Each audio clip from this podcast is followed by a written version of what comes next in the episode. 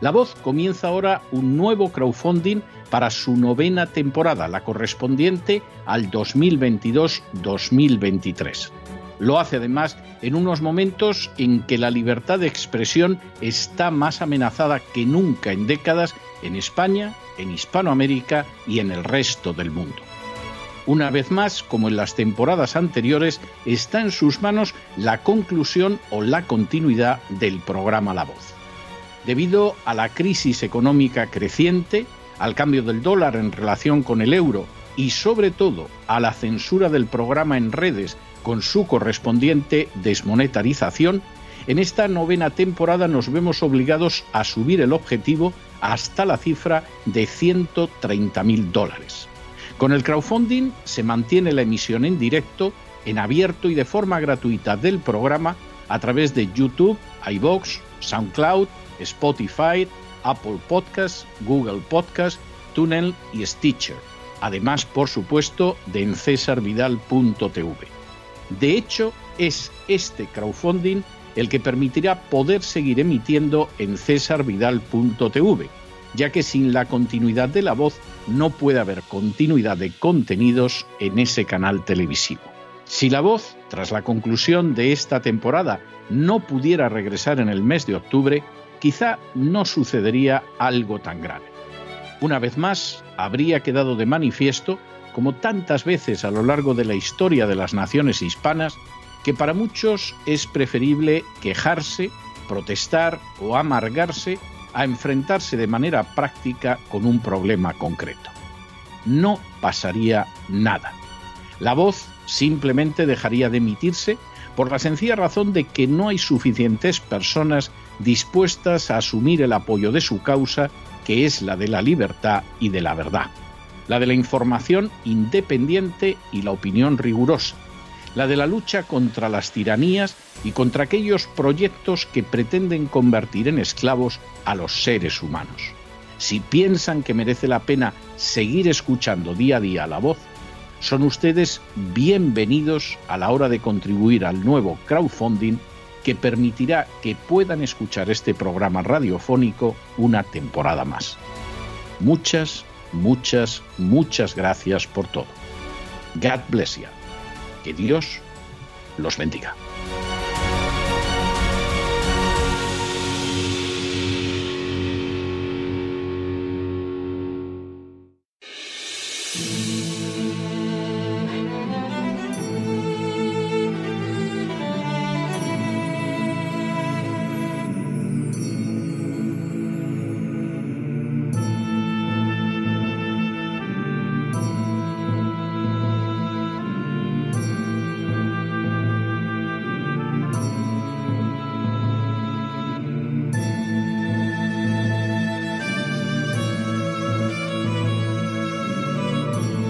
La voz con César Vidal, desde el exilio. Muy buenos días, muy buenas tardes, muy buenas noches y muy bienvenidos a esta nueva singladura de La Voz. Soy César Vidal, hoy es el miércoles 11 de mayo de 2022 y me dirijo a los hispanoparlantes de ambos hemisferios, a los situados a uno y otro lado del Atlántico y como siempre lo hago desde el exilio. Corría el año 1917 cuando determinados intereses económicos y políticos no relacionados con el bienestar del pueblo americano impulsaron a los Estados Unidos a entrar en la Primera Guerra Mundial. Entre los adversarios de la entrada en un conflicto que se combatía en un lejano escenario europeo se encontraba el senador por California Hiram W. Johnson. Horrorizado ante la propaganda belicista que se estaba regando sobre la población americana, Johnson afirmó, The first casualty when war comes is truth, lo que podría traducirse como la primera baja cuando llega la guerra es la verdad. Para Hiram W. Johnson resultaba más que obvio quiénes estaban interesados en que Estados Unidos participara en la guerra y se trataba de gente a la que no le importaba en absoluto el bienestar del pueblo americano. La guerra la querían los británicos, que comprendían que podían perder un conflicto que habían provocado entre bastidores. Los banqueros, que no deseaban perder el dinero prestado a las potencias europeas. Los fabricantes de armas, que pensaban en un gran negocio. Y el lobby sionista, al que los británicos habían prometido la creación de un Estado judío en Palestina si conseguían arrastrar a Estados Unidos hasta la guerra. Para ocultar todo aquello se necesitaba una propaganda mendaz y embustera que justificara la muerte de decenas, quizá centenares de miles de soldados americanos en un conflicto que no era el suyo. Johnson siguió oponiéndose toda su vida a la guerra y volvió a hacerlo en los años 30 en la seguridad de que aquello por lo que se combatía era solo intereses bastardos. Hasta el año 1945 en que falleció, siguió siendo votado por unos ciudadanos americanos que eran conscientes de que a diferencia de lo que sucede nada más comenzar la guerra, él sí les decía la verdad. En las últimas horas hemos tenido nuevas noticias sobre lo que es realmente la guerra de Ucrania y el papel representado en la misma por las diferentes potencias. Sin ánimo de ser exhaustivos, los hechos son los siguientes. Primero, el Executive Intelligence Review ha publicado una entrevista que Mike Billington le ha practicado al coronel Richard Black. El citado coronel fue senador en Virginia de 2012 a 2020 y previamente sirvió en el Cuerpo de Marines y en el Ejército, además del Congreso de Virginia de 1998 a 2006. El coronel Black se define como muy patriota y es republicano. Segundo, al inicio de la entrevista, el coronel Black responde que antes de empezar ha de señalar que es muy patriota, ya que se alistó como voluntario en los marines y se ofreció para ir a la guerra de Vietnam. Participó así en 269 misiones como piloto de guerra y realizó también 70 patrullas de combate, siendo herido en una en que intentaron rescatar un puesto de avanzada de los marines que se encontraba rodeado por el enemigo. Igualmente indica que fue parte de la OTAN y que estaba preparado para morir en Alemania en defensa de un ataque de la Unión Soviética. Tercero, a continuación, el coronel Black señala la verdad de lo sucedido en la guerra de Siria, provocada por Estados Unidos para apoderarse de los recursos naturales sirios y derribar a Assad, valiéndose para ello de los terroristas de Al-Qaeda e ISIS, a los que reclutó ofreciéndoles, entre otras cosas, la violación masiva de mujeres y niños sirios. Cuarto, tras señalar el coronel Black que en la guerra de Siria puede verse que cuando libramos estas guerras no tenemos límites en cuanto a la crueldad y la inhumanidad que estamos dispuestos a imponer a la gente, haciéndola sufrir para que de alguna manera eso se traduzca en el derrocamiento del gobierno y tal vez tomar su petróleo, tomar sus recursos, Billington afirma que se trata claramente de la política que se sigue contra Rusia hoy por la actual administración. Quinto, a la afirmación de Billington, el coronel Black asiente diciendo, sí, sí. Usted sabe, Rusia es tal vez la más bendecida con recursos naturales de cualquier nación en la Tierra. Son un gran productor de grano, de petróleo, de aluminio, de fertilizantes, de un inmenso número de cosas relacionadas con toda la economía mundial. Y sin duda hay gente que lo mira y dice, si pudiéramos de alguna manera romper la propia Rusia, se harían fortunas, hasta se harían trillonarios por docenas. Ciertamente usted ha visto cómo ya está teniendo lugar algo de esto al apoderarse los intereses extranjeros del control de Ucrania y al apoderarse de sus vastos recursos. Sexto, a continuación, el coronel Black afirma, comenzamos el movimiento contra Rusia casi inmediatamente después de la disolución de la Unión Soviética en 1991. La Unión Soviética se disolvió el pacto de Varsovia se disolvió y por desgracia una de las grandes tragedias de la historia es que no logramos disolver la OTAN.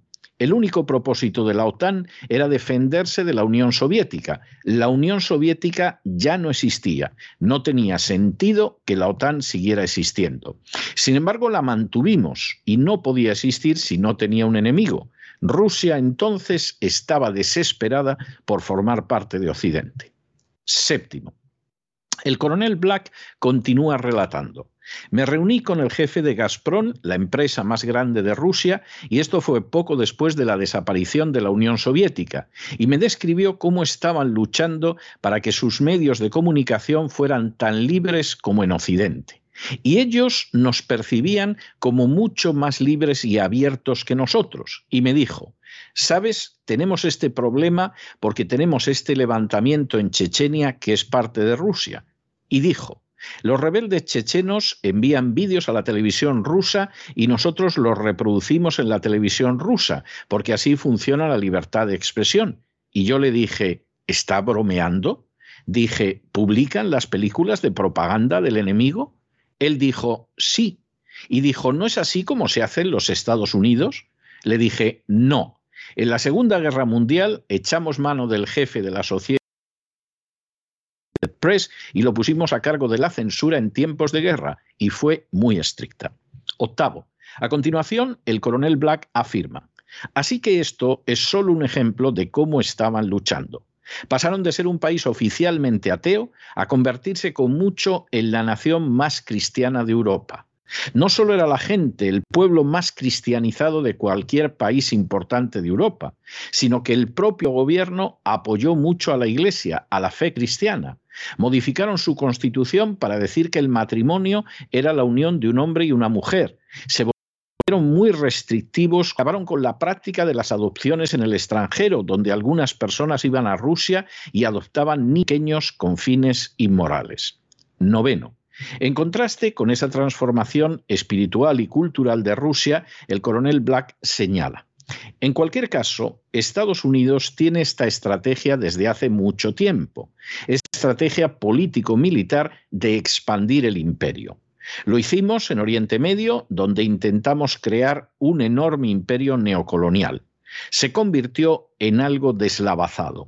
La gente no lo quería y parece que está condenado a la extinción en algún momento, pero puede continuar durante otros 100 años. Pero en cualquier caso, estamos intentando hacer algo parecido mientras avanzamos hacia el este, hasta prácticamente la frontera rusa. Décimo. Billington señala en este momento de la conversación que la posición de Estados Unidos y el Reino Unido sobre la guerra en Ucrania, justo en estas últimas semanas, se ha convertido no solo en apoyar la guerra, sino la victoria a toda costa. Así ha sido declarado por el secretario de Defensa Austin y otros, y se están suministrando enormes cantidades de armamento militar, no solo defensivo, sino ofensivo, al régimen de Kiev. A continuación, le pregunta al coronel Black, ¿qué consecuencias ve usted en esta política? Un décimo. A la citada pregunta, el coronel Black responde, Creo que una de las consecuencias será que un gran número de soldados ucranianos inocentes morirán de manera innecesaria. Muchos soldados rusos morirán de manera innecesaria. Son niños. Sabes, los niños van a la guerra. Yo fui a la guerra cuando era un niño crees que tu país, con razón o sin ella, hace bien todo lo que está haciendo. Se me rompe el corazón cuando veo las caras de los jóvenes rusos que han sido abatidos, en algunos casos de forma muy criminal, por las fuerzas ucranianas. Y también veo a los jóvenes ucranianos que están muriendo en el campo de batalla. Duodécimo. El coronel Black añade a continuación, no nos importa. A los Estados Unidos y a la OTAN no nos importa cuántos ucranianos mueren, ni civiles, ni mujeres, ni niños, ni soldados. No nos importa. Se ha convertido en un gran juego de fútbol. ¿Sabes? Tenemos nuestro equipo. Ellos tienen su equipo. Ra, ra, ra. Queremos conseguir la mayor puntuación y avanzar hacia arriba. Y ya sabes, no nos importa cuántos de nuestros jugadores queden lisiados en el terreno de juego siempre y cuando ganemos. Décimo tercero. A continuación, el coronel Black añade. Ahora estamos enviando cantidades fantásticas de armas y eso ha hecho que las acciones de Raytheon, que fabrica misiles, y de Northrop Grumman, que fabrica aviones y misiles, todas estas industrias de defensa se hayan inflado tremendamente con el dinero de los impuestos. No creo que al final vaya a cambiar el resultado, creo que Rusia se impondrá. Los ucranianos están en una posición estratégica muy incómoda en el este. Décimo cuarto. Refiriéndose a las responsabilidades del estallido del conflicto, el coronel Black añade, el presidente Putin hizo un esfuerzo desesperado para detener la marcha hacia la guerra en diciembre de 2021. Llegó a poner sobre la mesa propuestas específicas por escrito para la OTAN, propuestas de paz para desactivar lo que se avecinaba, porque en ese momento Ucrania estaba reuniendo tropas para atacar el Donbass y por lo tanto Putin estaba tratando de evitarlo, no quería la guerra. Y la OTAN simplemente lo ignoró, lo desechó, nunca lo tomó en serio, nunca entró en negociaciones serias. Quinto, tras indicar que Ucrania iba a desencadenar una guerra y que la OTAN no atendió a las propuestas de Putin para evitarla, el coronel Black afirma, en ese momento, Putin, viendo que los ucranianos armados, con armas para matar a las tropas rusas, estaban literalmente en sus fronteras, decidió que tenía que atacar primero. Ahora bien, usted puede ver que no fue un ataque planificado de antemano. No fue como el ataque de Hitler a Polonia, donde la regla habitual es que siempre se cuenta con una ventaja de 3 a 1 al atacar. Hay que reunir tres veces más tanques y artillería y aviones y hombres de los que dispone el otro bando. De hecho, cuando Rusia entró, lo hizo con lo que tenía, con lo que pudo reunir con poca antelación y er, estaban superados por las fuerzas ucranianas. Las fuerzas ucranianas tenían alrededor de 250.000 efectivos, los rusos quizá tenían 160.000. Así que en lugar de tener tres veces más, en realidad tenían menos tropas que los ucranianos. Pero se vieron obligados a atacar, a intentar adelantarse a la batalla que se avecinaba, en la que los ucranianos habían concentrado sus fuerzas contra el Donbass. Decimosexto. Tras afirmar que Rusia se adelantó a una ofensiva ucraniana, el coronel Black afirma, el Donbass limita con Rusia. Es una parte de Ucrania que no se unió al gobierno revolucionario que dio el golpe de Estado en 2014 y derrocó al gobierno de Ucrania se negaron a formar parte del nuevo gobierno revolucionario de Ucrania y así declararon su independencia. Y Ucrania había reunido de manera masiva este enorme ejército para atacar el Donbass. Así que Rusia se vio obligada a intervenir para adelantarse a ese ataque planeado por Ucrania. Décimo séptimo. Tras señalar los planes ucranianos de agresión, el coronel Black señala se pudo ver que Rusia esperaba poder llevar a cabo esta operación especial sin causar demasiadas bajas a los ucranianos, porque piensan en los ucranianos, o al menos pensaban en los ucranianos como hermanos eslavos con los que querían tener buenas relaciones. Hay una famosa foto de un tanque ruso que es detenido por un grupo de unos 40 civiles que salieron a la carretera y la bloquearon y el tanque se detuvo. Puedo decir que en Vietnam si un grupo de personas se hubiera interpuesto en el camino de un tanque americano, ese tanque no habría disminuido la velocidad en lo más mínimo. No habría tocado la bocina, no habría hecho nada, no habría disparado un tiro de advertencia. Simplemente habría seguido adelante. Y creo que eso es lo más típico. No estoy criticando a los americanos. Yo estaba allí y combatía y probablemente yo mismo habría hecho que el tanque les pasara por encima. Décimo octavo. A continuación, y en relación con la manera de combate de los rusos, el coronel Black afirma, lo que digo es que las reglas de compromiso de los rusos fueron muy, muy cautelosas. No querían crear una gran, cantidad de odio y animosidad. Los rusos no bombardearon el sistema eléctrico, los sistemas de medios de comunicación, los sistemas de agua, los puentes y demás. Intentaron mantener la infraestructura de Ucrania en buen estado porque querían salvarla, querían que esto terminara y volver a la normalidad. No funcionó. Y ahora el juego se ha elevado y se ha vuelto mucho más serio. Décimo noveno. Afirmando las restricciones impuestas por Rusia en el uso de sus fuerzas armadas, el coronel Black señala, es sorprendente mirar y ver que Rusia domina el aire. No han destruido los sistemas de trenes, no han destruido las centrales eléctricas, no han destruido muchísimas cosas, no han bombardeado los edificios del centro de Kiev, la capital de Ucrania, no han bombardeado los edificios donde se reúne el Parlamento. Han sido increíblemente reservados con estas cosas, esperando contra toda esperanza que se pueda alcanzar la paz. Vigésimo. Al llegar a este punto de la entrevista, el coronel Black realiza una afirmación tajante. No creo que Ucrania tenga nada que ver con la decisión sobre la paz o la guerra. Creo que la decisión sobre la paz o la guerra se toma en Washington.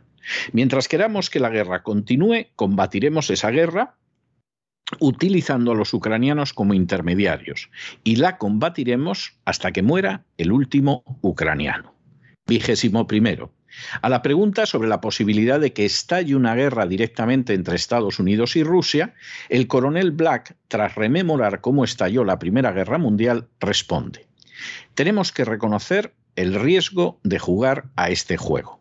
Por ejemplo, los medios de comunicación turcos acaban de publicar un artículo informando de que en Mariupol, donde hubo un gran asedio, los rusos acabaron ganando. La única zona que no han tomado es esta tremenda planta de acero. Y ahora ha salido a la luz que, por lo visto, hay 50 oficiales superiores franceses que están atrapados en esa planta de acero junto a los ucranianos.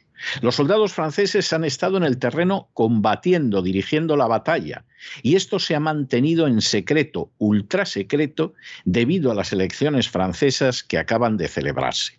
Si el pueblo francés hubiera sabido que había un gran número de oficiales franceses atrapados y que probablemente iban a morir en esa planta siderúrgica, las elecciones habrían acabado con la victoria de Marine Le Pen. Y por eso era muy importante para todo el Estado profundo que no saliera a la luz que allí estaban esos oficiales franceses. Vigésimo segundo. En la misma línea de esta información, ocultada en Occidente, el coronel Black añade, Sabemos que hay oficiales de la OTAN que están presentes sobre el terreno en Ucrania como asesores y demás. Corremos el riesgo. Ahora, mi suposición es, y esto es una suposición, podría estar equivocado, que el buque insignia de la flota rusa del Mar Negro, el Masva, fue hundido como resultado de verse alcanzado por misiles antibuque. Existe una buena probabilidad de que fueran disparados por los franceses. Podría estar equivocado, pero esos misiles son tan ultra sensibles y tan peligrosos para nuestros barcos que no creo que la OTAN confíe los misiles a los ucranianos o a cualquier otro. Creo que tienen que mantenerse bajo el control y la operación de la OTAN, así que creo que probablemente fueron las fuerzas de la OTAN las que realmente hundieron el Masba. Vigésimo tercero. En relación con los riesgos que derivan de esta participación de la OTAN en el conflicto, el coronel Black añade, se puede ver que estamos cometiendo estas acciones muy imprudentes y continuamos subiendo la apuesta. Resulta que yo soy republicano. Pero tenemos dos senadores republicanos americanos que han dicho que, bueno, puede que necesitemos utilizar armas nucleares contra Rusia. Eso es una locura. Creo que es importante que la gente empiece a discutir lo que significaría una guerra termonuclear. Vigésimo cuarto. A continuación, el coronel Black añade, pensamos o oh, somos grandes y somos malos y tenemos todas estas cosas. Rusia es más o menos comparable a los Estados Unidos en poder nuclear. Tienen misiles hipersónicos que nosotros no tenemos. Pueden evadir absolutamente cualquier detección oportuna y pueden disparar misiles desde Rusia y alcanzar San Francisco, Los Ángeles, Chicago, Detroit, Baltimore, Washington, Nueva York. Y si se piensa en Virginia, donde yo vivo, si hubiera una guerra nuclear, todo el norte de Virginia sería esencialmente aniquilado.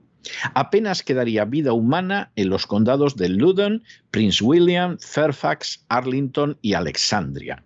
El Pentágono se encuentra en el condado de Arlington. El Pentágono sería simplemente una masa incandescente de arena fundida. No quedaría vida humana allí. Y no quedaría vida humana en muchos kilómetros a la redonda. Al otro lado del Potomac está la capital de la nación. No quedaría vida en la capital de la nación. El edificio del Capitolio desaparecería para siempre. Y se puede seguir. Hablas de la ciudad de Nueva York. Probablemente en la propia ciudad de Nueva York no solo moriría todo el mundo, sino que probablemente sería imposible que la gente habitara la ciudad de Nueva York durante cientos de años después. Probablemente durante medio milenio no recuperaría ningún tipo de civilización. Vigésimo quinto. En esta misma línea, el coronel Black continúa afirmando, tenemos que entender la gravedad de lo que estamos haciendo. Tal vez, si fuera una cuestión de vida o muerte para los Estados Unidos, lo que sucede en Ucrania sería distinto. Ciertamente, cuando la Unión Soviética colocó misiles en Cuba que apuntaban a Estados Unidos, valía la pena correr el riesgo porque estaba justo en nuestra frontera y nos amenazaba. Y era una batalla por la que valía la pena luchar y un riesgo que valía la pena correr. Los rusos se encuentran en una situación exactamente igual porque para ellos la vida de Rusia depende de impedir que la OTAN siga avanzando hacia Ucrania justo hasta sus fronteras. No pueden permitirse no luchar esa guerra, no pueden permitirse no ganar esa guerra. Vigésimo sexto. A continuación, el coronel Black afirma, Ucrania no tiene ningún sentido para los americanos, no tiene ningún impacto en nuestra vida cotidiana. Y sin embargo estamos jugando a este juego imprudente que pone en riesgo las vidas de toda la gente en Estados Unidos y Europa Occidental para nada, absolutamente para nada.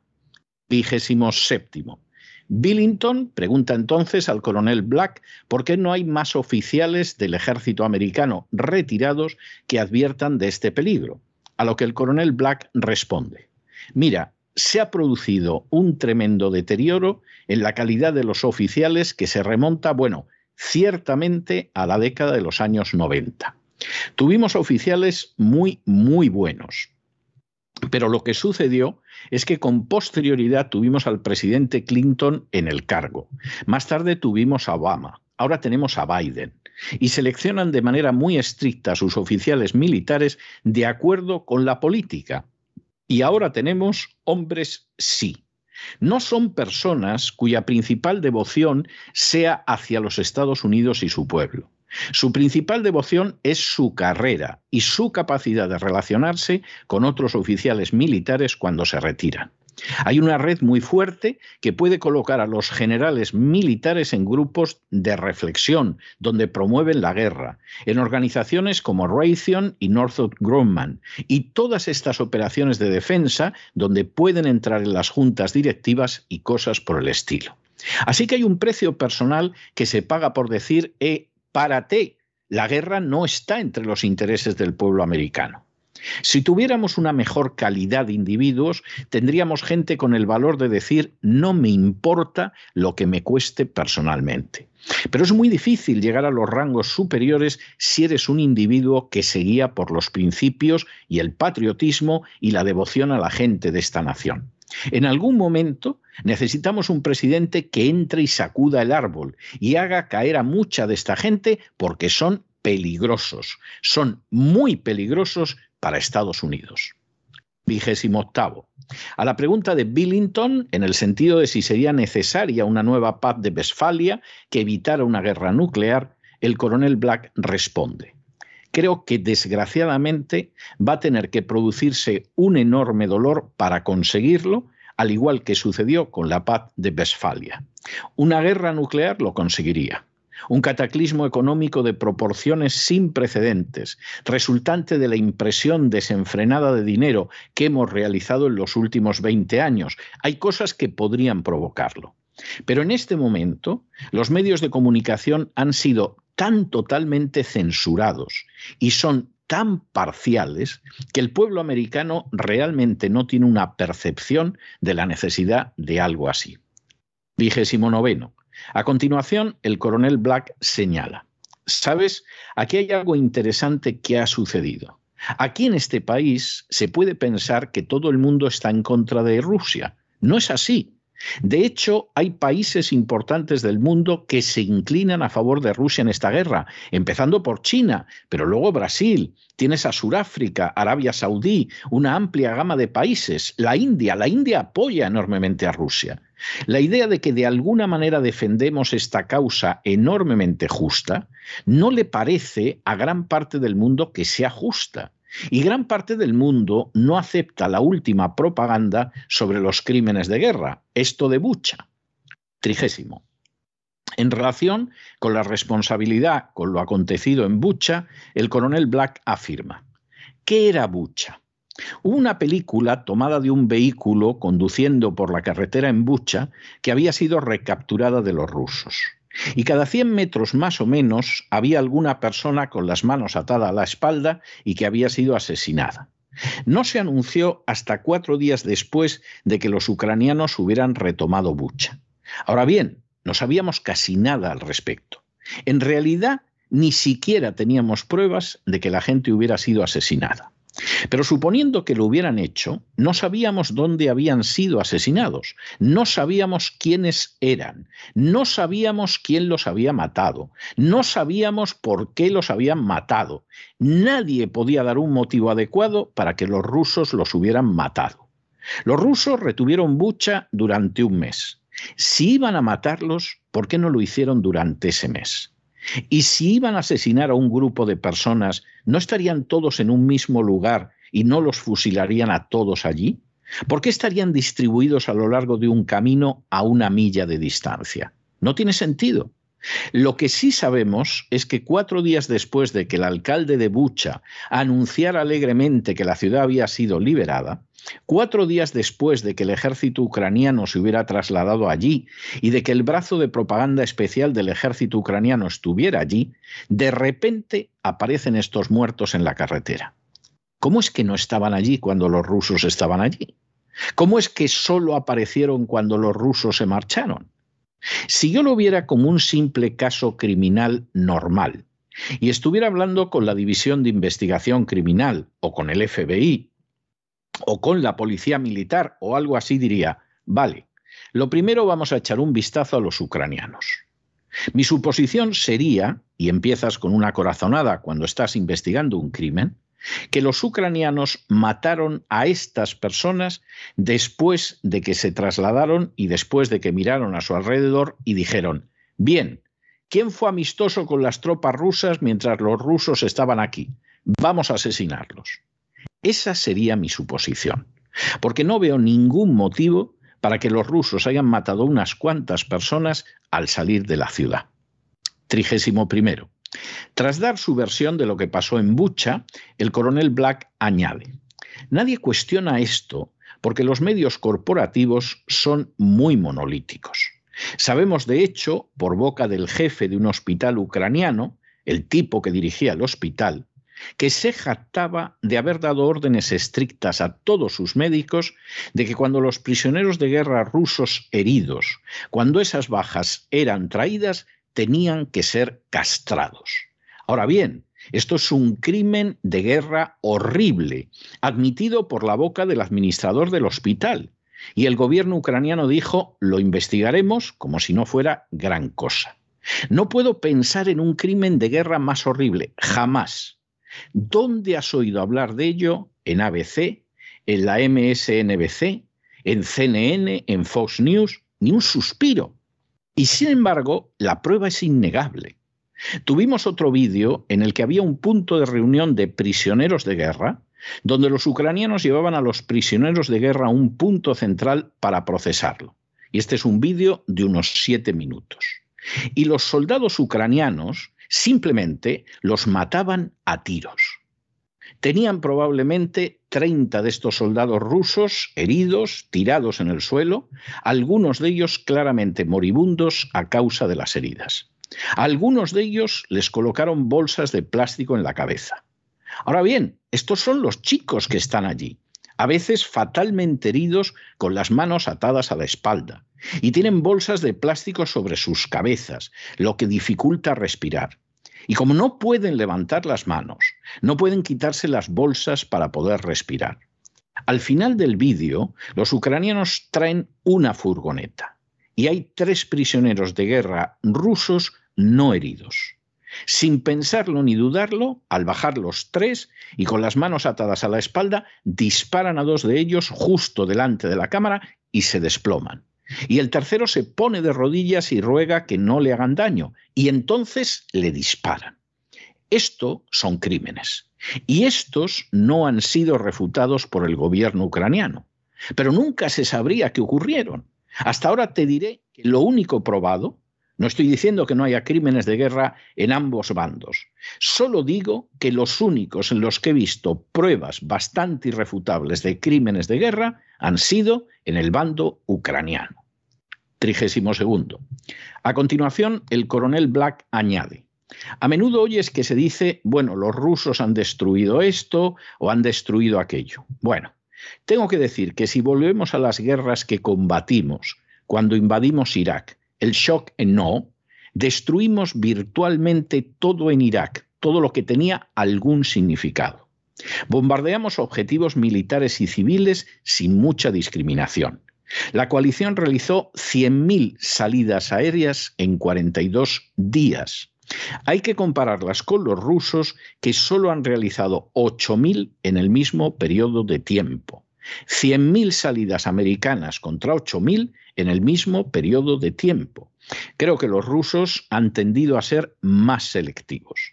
Cuando nosotros salíamos, la filosofía de shock no es que se destruye todo lo que es necesario para sostener la vida humana y para que funcione una ciudad.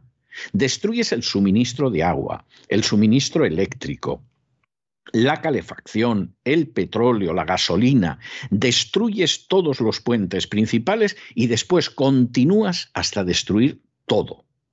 Existe una tremenda diferencia en violencia entre lo que nosotros hicimos en Irak y lo que ellos han hecho en Ucrania.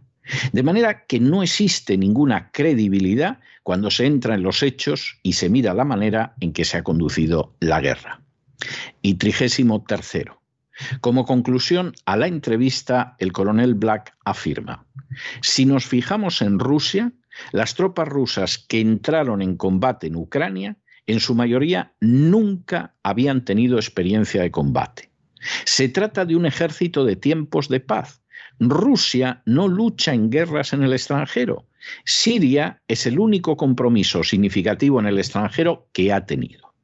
Compare esto con Estados Unidos, donde literalmente, si un soldado se retira hoy, después de una carrera de 30 años en el ejército, no habrá servido ni un solo día en que Estados Unidos estuviera en paz. Es algo sorprendente. Y lo contrastas con el ejército ruso, donde con pocas excepciones el país ha estado en paz. Así que realmente tenemos que empezar a pensar en la paz y en los límites de la guerra. Estamos en un mundo en el que todos pueden ganar y prosperar con la paz. Pero me preocupa que la hiperinflación pueda ser la llamada de atención que sacuda al mundo para que reconozca que debemos tener un nuevo paradigma para el futuro. Y creo que la paz de Westfalia en ese momento podría convertirse en una posibilidad. La entrevista realizada por el periodista Billington al coronel Black muy posiblemente constituye uno de los documentos periodísticos más importantes de los últimos tiempos, tanto en relación con la guerra de Siria como la de Ucrania. Lejos de ser un radical de izquierdas, un comunista o incluso un pacifista, el coronel Black fue voluntario a la guerra de Vietnam Combatió con arrojo siendo herido y condecorado en ese conflicto, y después estuvo destinado con las fuerzas de la OTAN en Alemania y Siria. Republicano y convencido patriota, Black ha dejado un testimonio claro y sólido de realidades que son negadas por los políticos y las furcias mediáticas. Primero, la OTAN debió disolverse al caer la Unión Soviética, ya que en contra de lo que suele afirmarse, Rusia no es la Unión Soviética y además es uno de los países que más enfatiza valores cristianos, lo que se puede ver en cómo ha restringido la práctica del aborto y reformado la Constitución para impedir el matrimonio homosexual. Segundo, al maniobrar en Ucrania, la OTAN creó un peligro para Rusia igual que el que creó la Unión Soviética al situar misiles en Cuba. La respuesta de Rusia por simple supervivencia nacional era previsible y justa. Tercero, Rusia solo actuó contra Ucrania después de saber que Ucrania iba a realizar una gran operación militar en su contra con el respaldo de la OTAN y después de que todas sus propuestas de solución del conflicto de manera pacífica entregadas a la OTAN fueron rechazadas. En realidad, Rusia no tenía otra salida más que una intervención en su defensa antes del ataque ucraniano. Cuarto, que esta es la realidad queda de manifiesto cuando se ve que si bien las tropas ucranianas estaban más que preparadas y superaban numéricamente a las rusas, Rusia tuvo que llevar a cabo la ofensiva con enorme inferioridad numérica y de manera improvisada para neutralizar el ataque que se iba a desencadenar en su contra. Quinto, a pesar de lo que dice la propaganda occidental, el ataque ruso ha sido muy moderado en su relación en una proporción de menos de la décima parte del llevado a cabo por Estados Unidos en Irak. Sexto, ese ataque ruso ha descartado, por ejemplo, la destrucción de infraestructuras vitales para obligar a la capitulación, como se hizo en Irak.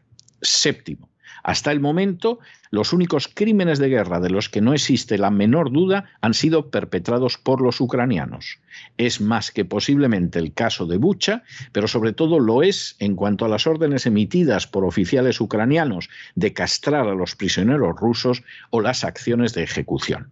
Octavo, a pesar de lo que afirma la propaganda, esta es una guerra librada solo, como en el caso de Siria, para que Estados Unidos pueda apoderarse de los recursos de Ucrania y mantener su control sobre Europa. Noveno. Esta guerra en ningún momento se libra por los intereses del pueblo americano o del pueblo ucraniano, es una guerra en la que los que perciben los beneficios están dispuestos a combatir hasta la muerte del último ucraniano y en la que los medios de comunicación occidentales mienten y ocultan la realidad de manera sistemática o sufren una censura atroz. Décimo. De manera lamentable, desde los años 90, los altos oficiales americanos han ascendido sobre la base de su sumisión política, lo que hace que no presenten una barrera de sensatez a lo que está sucediendo a decir verdad, están mucho más interesados en general en su carrera y su futuro en consejos de administración del complejo industrial militar que en servir al pueblo americano. Un décimo.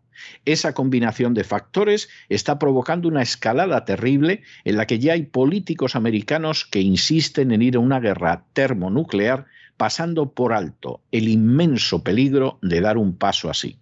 Décimo segundo, estas acciones, nada derivadas de motivaciones nobles, sino de los peores intereses, pueden efectivamente acabar provocando una guerra nuclear que sería desastrosa también para los Estados Unidos.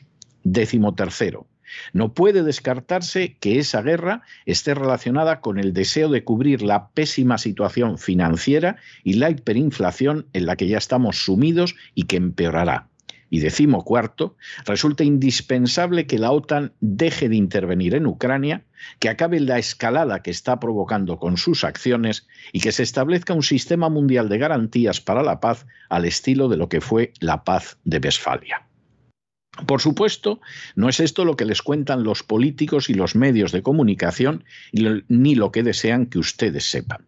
Si lo hicieran, Ahora mismo las calles estarían llenas de gente de los más diversos orígenes clamando para que acabara la guerra y la OTAN se disolviera inmediatamente. Nada menos conveniente para los que se lucran con la guerra y sus desgracias. Aquellos que provocan una guerra que procuran librar mediante intermediarios y que están dispuestos a prolongarla hasta la muerte del último afgano, del último iraquí o del último ucraniano aquellos que son accionistas de los principales medios de comunicación y que a la vez fabrican armas, instando desde esos medios a una guerra a la que ellos no irán a combatir. Aquellos que esperan jugosos beneficios de prostituirse mediáticamente con la mentira y la propaganda.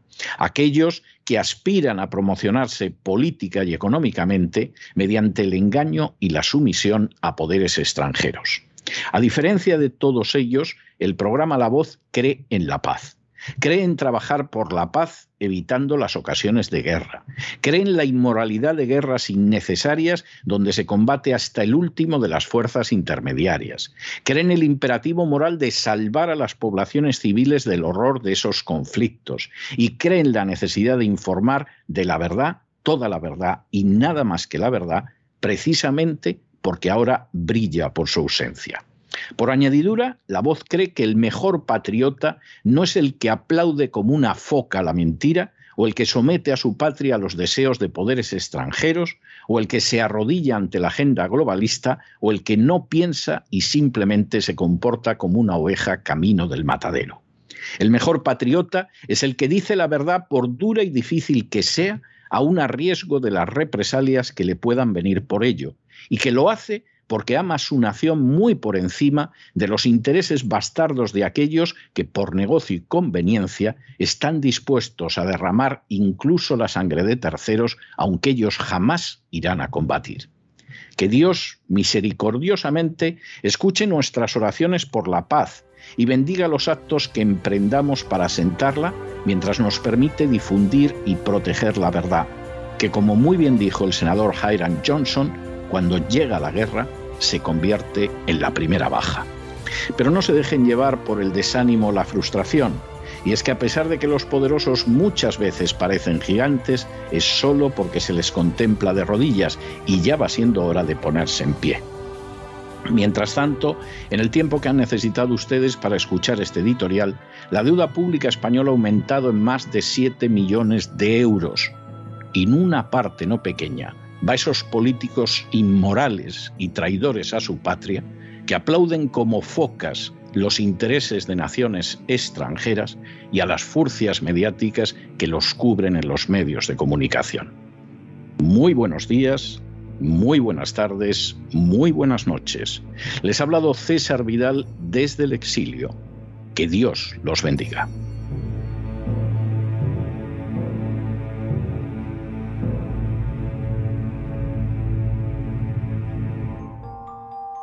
Esta sección está patrocinada por crowdfunding con el siguiente mensaje.